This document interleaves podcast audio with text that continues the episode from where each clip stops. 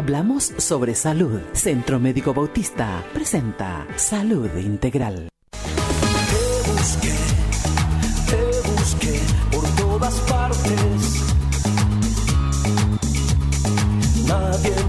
Son las 9.30 minutos, ya estamos una vez más abriendo un capítulo importantísimo que hace hoy a la salud. Yo les anticipo que pueden hacer consultas como harían a su médico de familia, a su médico de cabecera, enviando por favor a través del WhatsApp sus consultas, porque hoy vamos a hablar este, con un importante médico que nos visita después de un buen tiempo y este como recientemente se conmemoró el Día del, del Médico, el Día Mundial del Médico, del doctor, la doctora. Entonces, este, vamos a ampliar las posibilidades de consultas. Siempre que ustedes reaccionen rapidito, ahorita mismo seguramente que tienen ya algo que quieren. Vamos a bajar nomás la música ahí. Eh, ahorita mismo supongo yo que ustedes querrán hacer una consulta, lo escriben, lo escriben y nos envían acá. Entre tanto le doy la bienvenida al doctor Raúl Ramírez Niza. ¿Qué tal, doctor? ¿Cómo le va? Buen día, licenciado Oscar. Un placer nuevamente volver a estar acá contigo y con toda tu audiencia.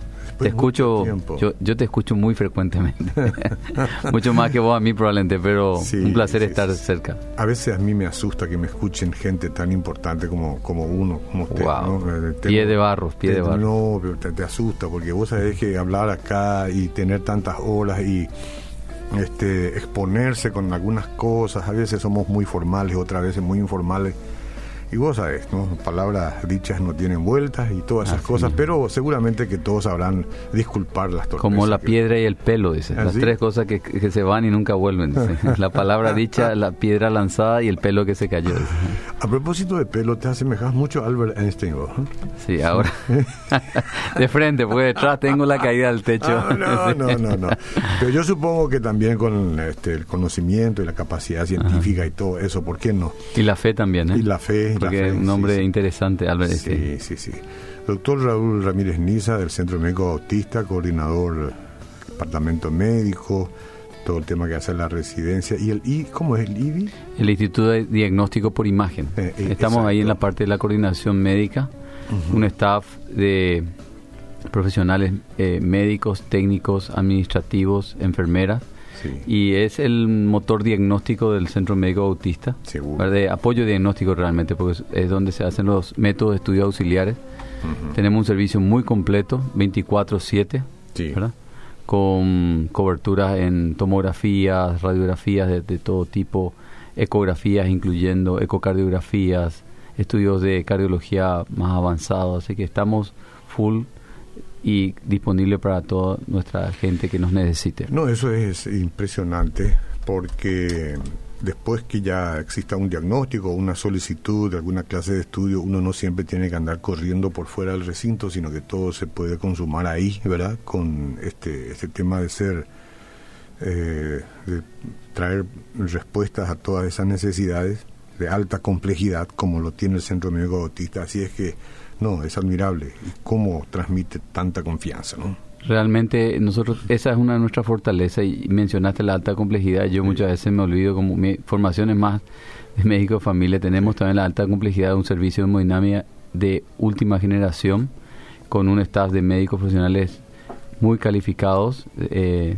que están muy bien conceptualizados también en- a nivel nacional y damos completo incluso los diagnósticos cardiológicos y los tratamientos cardiológicos de avanzada. Sí, seguro. Y otra fortaleza nuestra es la emergencia, que tenemos una emergencia diferenciada ya hoy de adultos y de niños 24/7. Entonces tener el centro de emergencia, el centro de apoyo diagnóstico y la parte de internados con terapia, incluso con la parte de hemodinamia que es de alta complejidad, nos da realmente la posibilidad de servir a nuestra gente, a las personas que necesiten de nosotros en forma eficiente, rápida y, ¿por qué no decirlo?, segura también. Qué bueno. Bueno, yo tengo que entregarte unas felicitaciones por parte de mucha gente por el Día del Médico, ¿no? Que fue en estos días que se conmemoró a nivel mundial.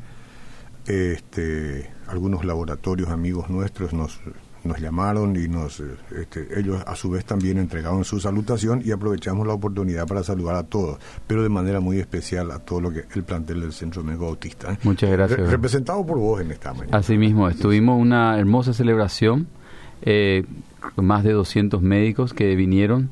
Eh, agradecemos mucho a los colegas que dan respuesta a estas convocatorias. Fue una celebración que es tradicional en el Centro Médico Autista, organizado por toda la parte administrativa y enfermería. Cuando el Día de la Enfermera los médicos participamos en la, en la, en organización y también en el servicio. Ellas eh, nos eh, sirvieron en lo- los bocaditos y por supuesto in- en forma integrada hicimos todo. Y realmente fue una celebración muy linda, la gente muy contenta.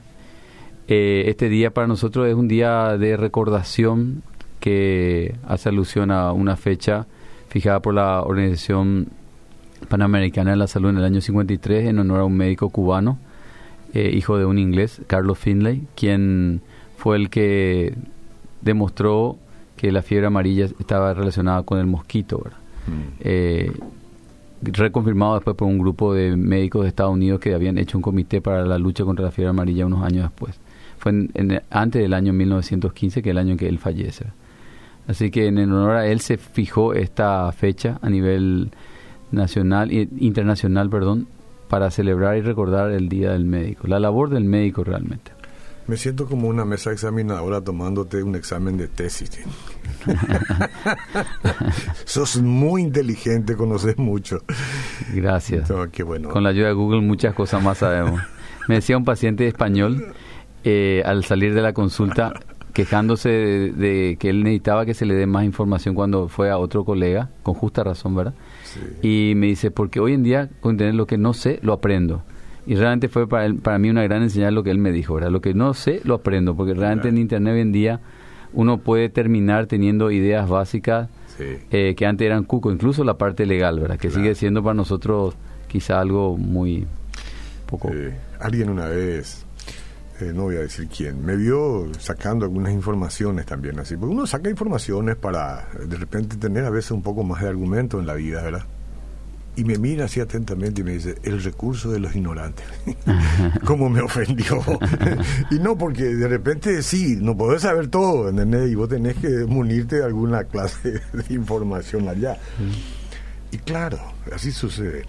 Eh, Yo no sé si es la ignorancia realmente, es, es el recurso de lo ignorante. Y si ignorantes somos todos los en distintas cosas. Yo Bien, soy bien dicho. ignorante en la parte de, de- de legal, Sí. en la parte de... eh, eh, ayer, por ejemplo, tuve que soldar un foquito de eso de electricidad. No Anteayer me quemé el me quemé el dedo del lado izquierdo porque agarré mal. Imagínate, yo soldé, la última vez que soldé hace 10 años por ahí algo, ¿verdad? Después, al día siguiente, no contento con eso, soldando el foquito, me, me da una descarga eléctrica porque toqué la parte de todos estos bichitos que están ahí metidos, eh, que hacen al, buen funcionamiento del foquito, ¿verdad? Y mi hija me, me dice, ¿qué te pasó? No me corrió, pero gracias a Dios tenía un disyuntor en la casa, que fue una cosa que puse, y también, gracias a Dios, tampoco fue muy fuerte, ¿verdad? Así que imagínate, ignorante No, también yo en la parte no, de... muchas cosas. Sí. Yo tenía que cortar el pan el otro día, cosa que no hago siempre, porque son unos panes que hay que cortar. Mira, mira, mira la curita por el dedo. Sí. Corté el dedo en vez de cortar el pan. Así de torpes somos a veces, ¿no? Sí, así Cuando que- no estamos. así ignorante. bueno, este, ustedes si tienen consulta lo van a hacer. Acá está conmigo el doctor este, Raúl Ramírez. Impresionantes. La semana pasada tuvimos a los capellanes que nos, nos hablaban de esa parte tan importante de la medicina espiritual, que también forma parte de la si se quiere, de las respuestas de alta complejidad del Centro Médico Autista. Y hoy tenemos un científico, ¿no? Un científico que puede responder las preguntas que ustedes tengan.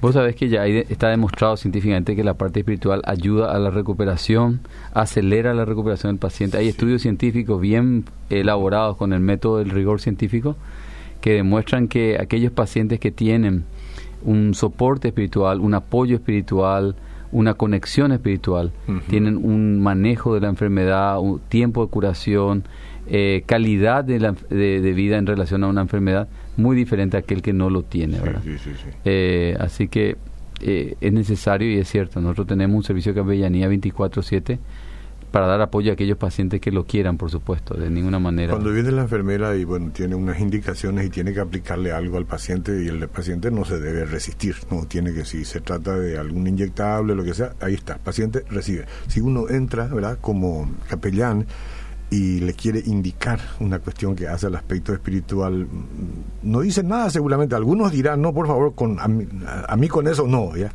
algunos se resisten a ese tipo de medicina. Sí, y está, está bien. Es, una, pena realmente, pero vos sabes que en la vida espiritual es más que nada un proceso. ¿verdad? Claro, claro. Alguien decía alguna vez que la espiritualidad, va, por supuesto, más allá de la religión, es la conexión con un creador o con un ser superior o con algo superior a uno mismo. ¿verdad? Nosotros en nuestra fe... Eh, tenemos el nombre de esa persona y el teléfono rojo para conectarnos con esa persona. Pero bueno, eso es algo que cada persona en su proceso de vida seguramente va ¿Qué hay de nuevo en temas de la Organización Mundial de la Salud? A vos te puedo hacer todas las preguntas, porque a vos nada te va a sorprender, porque sos muy preparado.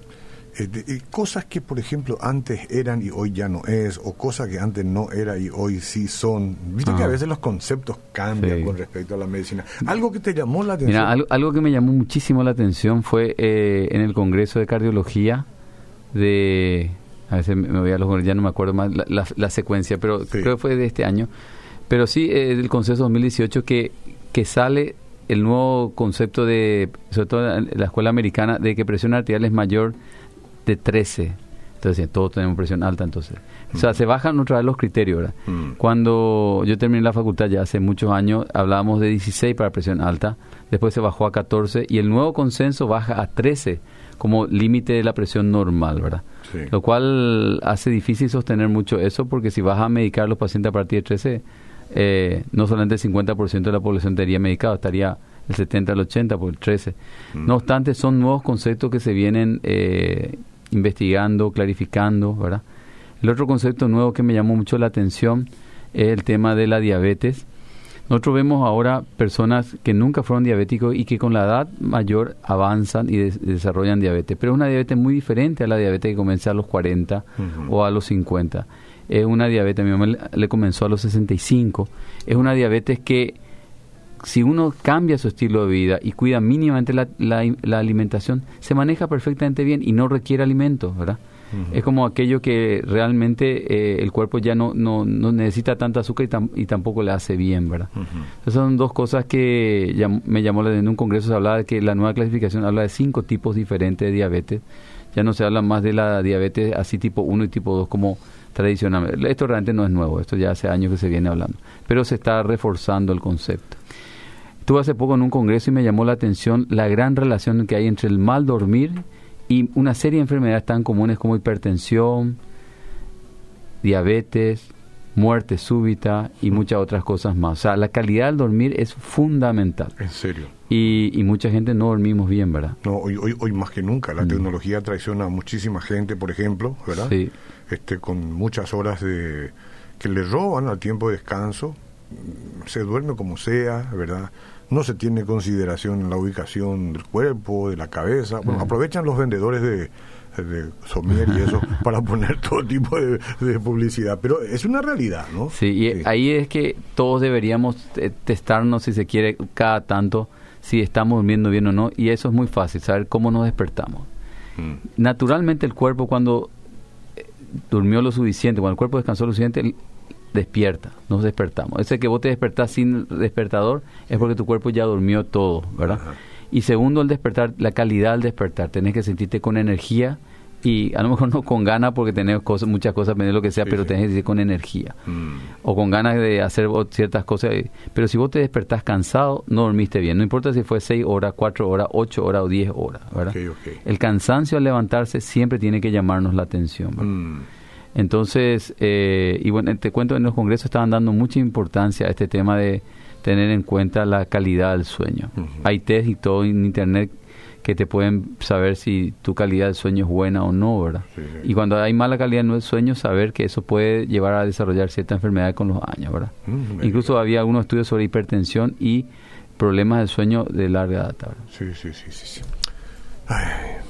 Con el colesterol y el triglicérido y eso hay novedades también. Sí, en el último congreso habla, ¿Eh? Eh, no fue este último congreso, eh, fue el, hace como un año estaba yo en un congreso americano Y hay un señor, un médico apellido Diamond, eh, hijo de italiano, Diamond, eh, Diamante, eh, hijo de, de, No, hijo de, de italiano, eh, de- Mm. eh, por eso pronuncié mal. Sí. Y de- decía él en el Congreso en un momento señores, podemos volver a los huevos a la mañana. Y fue simpático, había como 10.000 médicos, hubo un grito. Imagínate, Estados Unidos donde el desayunar con huevo era parte de, Sí, sí. parte de su tradición. Y- pero no, todavía no incluían panceta, ¿eh? sí, ahí Lo cierto es que eh, cada vez se le está dando más eh, importancia, sobre todo, ya hace mucho también, pero se insiste más en el tema de la relación harina, grasas eh, de la sangre, sobre todo triglicéridos y riesgo cardíaco, Mm. porque son las grasas más pequeñas que son las que pasan las arterias y forman los problemas. de esto. Mm. Entonces, igual es importante cuidar, por supuesto, el- el- la cantidad de grasa que uno consume, pero el hueso fue des- el huevo, perdón, el huevo fue desmitificado como causante y se puede comer huevo, por supuesto, con moderación, dos, tres a la semana, no pasa nada con respecto Sí. al tema del colesterol y también eh, el tema de la necesidad de cuidar más la harina, sobre todo las harinas incluso que la grasa. Incluso se habla de que los productos eh, eh, lácteos o derivados lácteos no son tan determinantes en este tema de, del, cole- del colesterol a nivel de, de la formación de, at- de ateromas, ¿verdad? De placa ateromas. O sea, de por sí sí, una dieta rica en grasa aumenta el colesterol, pero también es importante recordar que una dieta rica en harinas, ¿verdad? Mm. es más causante de problemas de, se llama aterogénesis, que es el endurecimiento de la arteria por primero grasa y después calcificación, y riesgo de problemas cardíaco cerebral.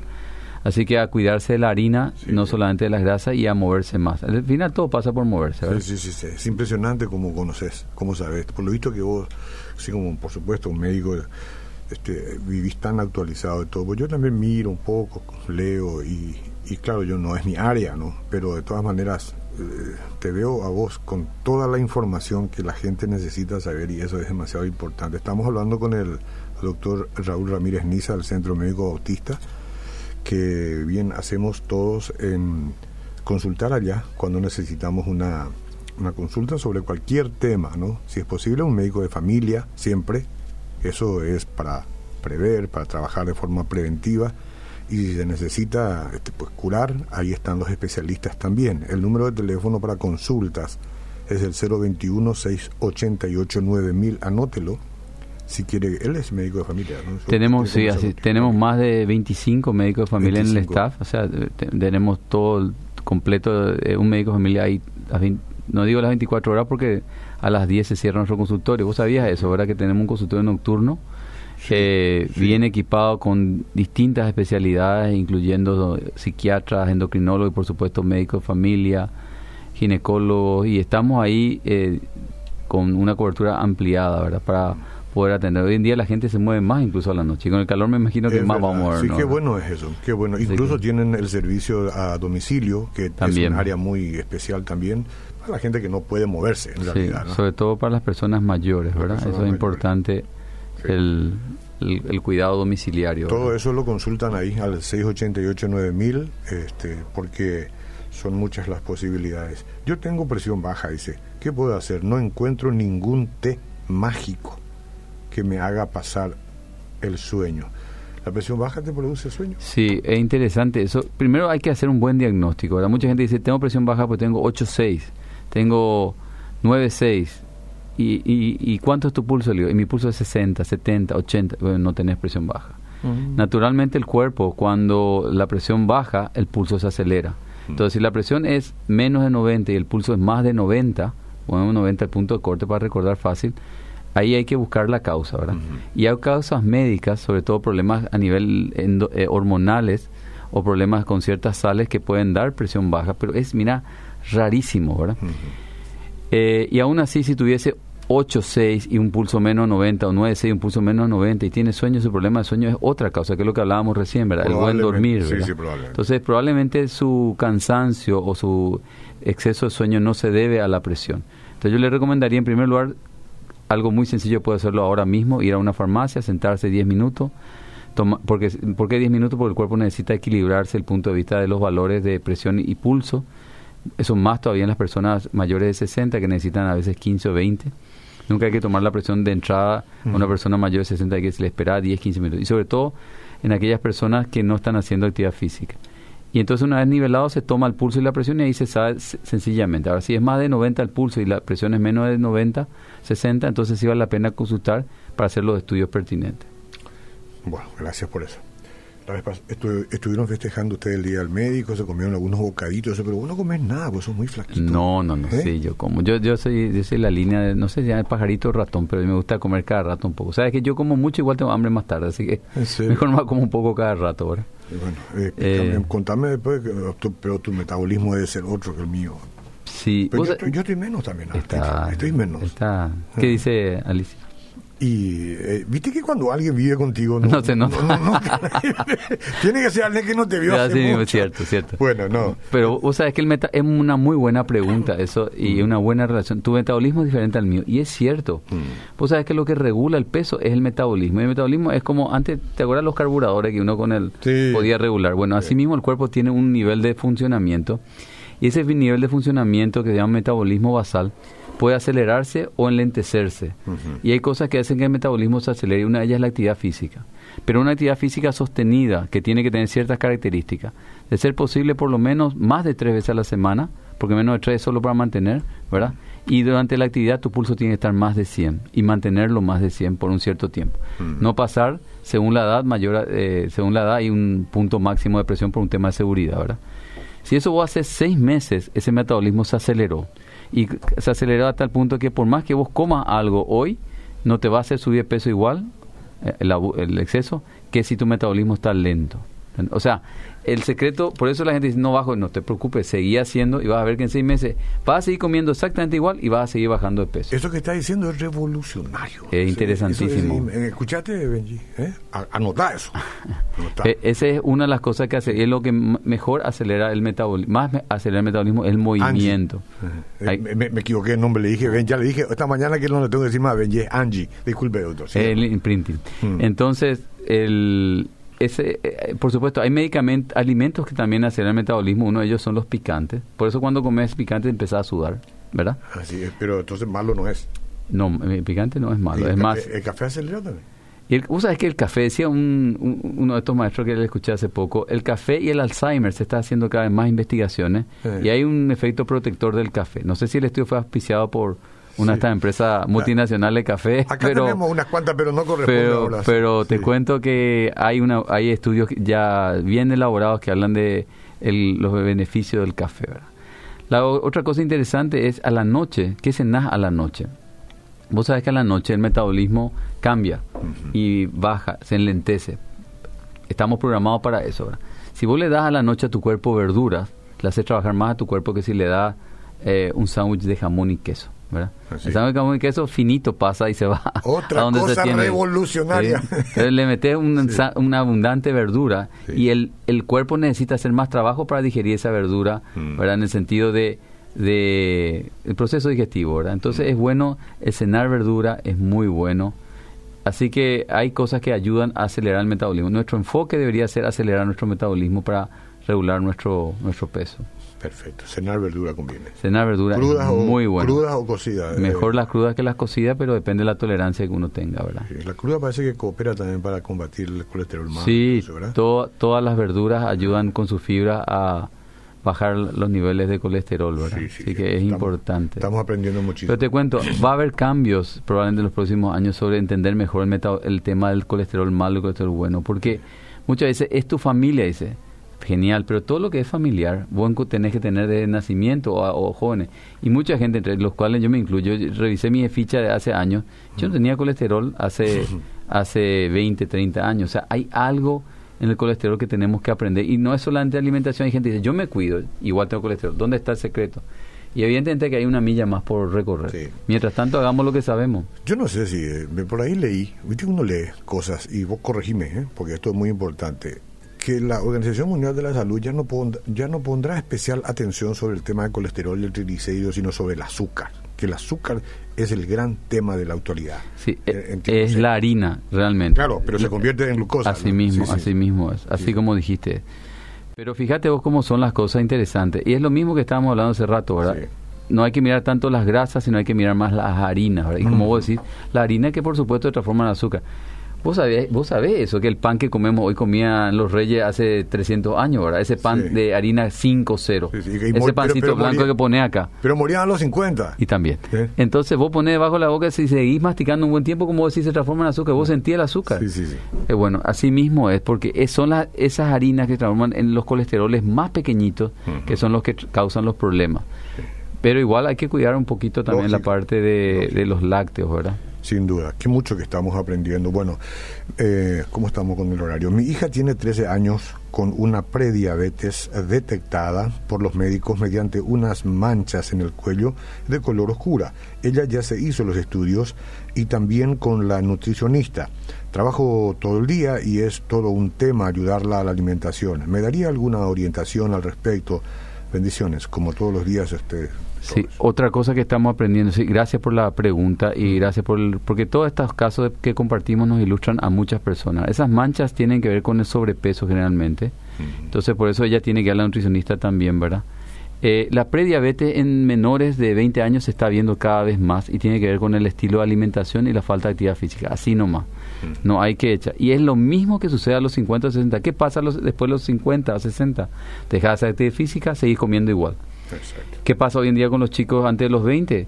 Comen más y se mueven menos. El mismo patrón de comportamiento que teníamos hace 30 años nuestros padres y nosotros hoy todavía tenemos, eh, tienen, empiezan a tener los chicos ya más precozmente porque tienen más eh, adicción o más eh, op- oportunidad de estar quietos frente a la pantalla, ¿verdad?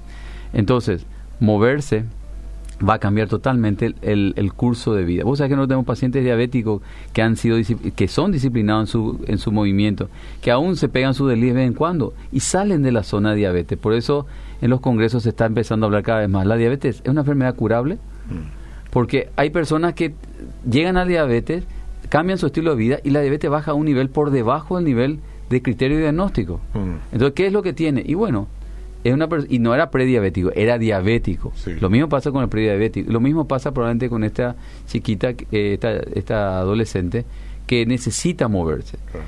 Porque la, la diabetes en los jóvenes, en los niños es, ¿es o no es. Sí, sí, sí. Así se decía hace muchos años. Ahora se sabe que existe la prediabetes, incluso existe la diabetes tipo 2, que es la diabetes condicionada a falta de movimiento y mala alimentación. Claro. Así que en pocas palabras, ella puede salir de eso, de esa situación, cambiando su estilo de vida, moviéndose cada día por lo menos una hora, sería fabuloso, y cuidando lo que un profesor decía en una charla, me encantó, hay casas que causan obesidad, causas obe Cierto. obesógenas, no son términos, Sí. que causan obesidad y causa, casas que causan delgadez, decía. ¿Cómo Sí. eso decía? Me encantó, la, porque vos te vas a mirar la heladera de la casa y vas a ver la heladera y la cocina. Si en la heladera hay jamón y queso libre y accesible a los chicos, pan blanco, ¿verdad? Mm. galletita accesible, esa casa va a terminar con problemas Mm. de obesidad tarde o temprano. Mm. Si en la casa hay frutas disponibles y no hay las otras cosas, a ver cómo eso va a mejorar. Qué notable. Que sí, porque mayor cantidad de, harina que se convierte en azúcar, mayor in- insulina se necesita Así y todo, y eso va cansando el páncreas. Uf, Pero el páncreas se recupera, qué gracias a Dios. importante es aprender a, a comer, ¿no? Sí. Qué, qué importante que es. Y, y- y la gente muchas veces dice, no, mi cuerpo aguanta todo. Mi cuerpo aguanta. Y aguanta mucho el Aguanta cuerpo. mucho, aguanta sí. mucho, pero llega un momento en que, bueno, Te encontramos pasa ca- la factura. Con diabetes gestacional. La endocrinóloga me dio una dieta como para una persona con sobrepeso. Sí. Parece que le pareció exagerado. Yo digo, este, yo digo que exageró, pero sigo igual por mi salud y la eh, de mi bebé. Pero me quedo con hambre en cada comida. ¿Tiene que sufrir tanto una persona embarazada? Mira, yo le digo a la persona, si vos te vas a un nutricionista Mm. y tenés hambre, cambia de nutricionista. claro, porque... eh, Claro, el- el- que es colega suyo, ¿eh? ¿Eh? A, lo mejor es colega suyo. Que no, no, pero esta endocrinóloga es. Ah, bueno. y, y ella con muy buen tino le dio una dieta para obesos porque está relacionado el sobrepeso con la diabetes en cuanto al tipo de, de- de ingesta. O sea, ella le inició el tratamiento y está muy bien. Yo le felicito porque el pilar del tratamiento es la- el, el el- la- el movimiento y la alimentación. Mm. Y ella porque hace.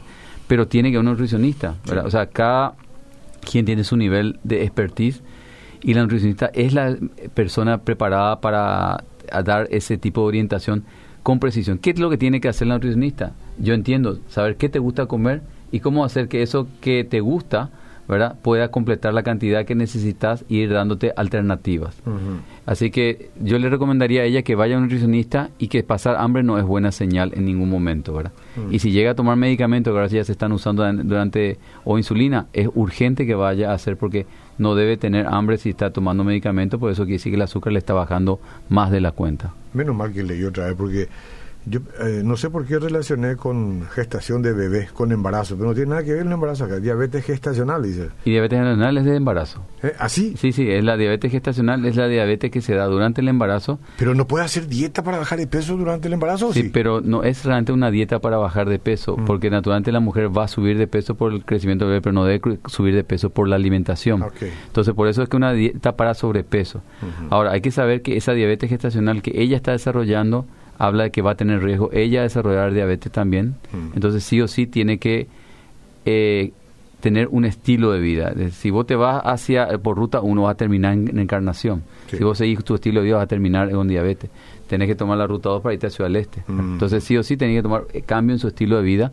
Y el más importante, ojalá, ¿sabes qué? Es el movimiento. Decía un profesor en Chile, ¿cuál es el mejor hipoglucemiante? Decía el profesor chileno. Todos nos quedamos y pensamos tal medicamento, tal medicamento. Y sale el profesor maestro, decía, el músculo, decía. Y todos nos quedamos pensando, y es cierto, el músculo es donde se guardan las reservas de azúcar del cuerpo, ¿verdad? Ah. Eh, fundamentalmente, ¿verdad? El músculo es el que consume el azúcar, el músculo es el que utiliza el azúcar, ¿verdad? Eh, bueno, la, la, reserva se hace en el hígado realmente, perdón, pero donde se consume el azúcar es en el músculo. O sea, la masa muscular es el órgano más grande que tenemos. Sí. Pero si bajas de peso, los músculos se te van. Por eso es que para cuando vos llegaste a un tope y no bajás tu diabetes, a pesar de que vos tenés eh, una buena alimentación, andá y hacer actividad física. Mm. Andá a crecer tu masa muscular. Mm. ¿Entendés? Yo me puedo todavía a esta edad. Sí, yo, quiero ser como Schwarzenegger, así. No, ¿Me puedo todavía? ¿Por qué no? Bueno, desde esta tarde al gimnasio. Los límites son... ¿Eh? que solo Dios ponga el límite. sí. No, me gustaría hablar contigo mucho más. Tiene que venir más a menudo. Gracias, un placer siempre. Con todo el respeto que me merecen los demás que vienen, que es divertidísimo y además se conoce, se aprende mucho, pero a vos siempre te extraño. Gracias, 021 688 9000 es el número si quieren hacer una cita. Eh, ya dijo 20, ¿cuánto? 25, más de 25, profesionales.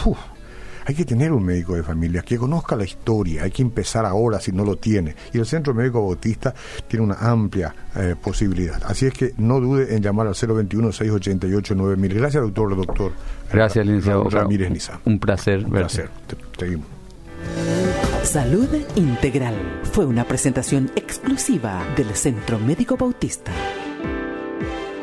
Este podcast llegó a vos gracias a Obedira.